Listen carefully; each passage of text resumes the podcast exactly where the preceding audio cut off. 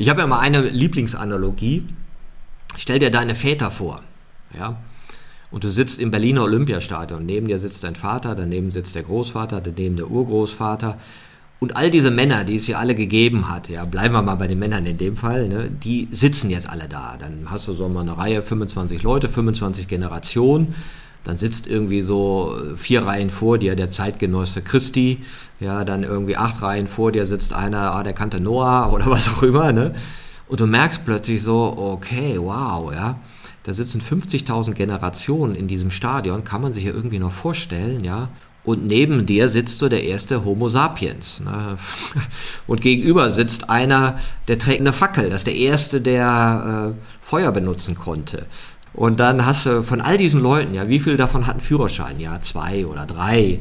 Ne? Wie viele konnten lesen und schreiben? Ja, vielleicht zehn. Ja.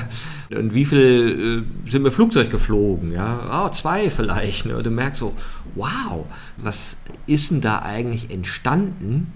Und wenn du dann das Gleiche in die Zukunft projizieren würdest und würdest sagen, hm, wie viele Sitze sind denn da noch frei hinter mir? Ne? Und kann ich da noch 100 besetzen, noch 200, noch 300 oder zwei oder drei?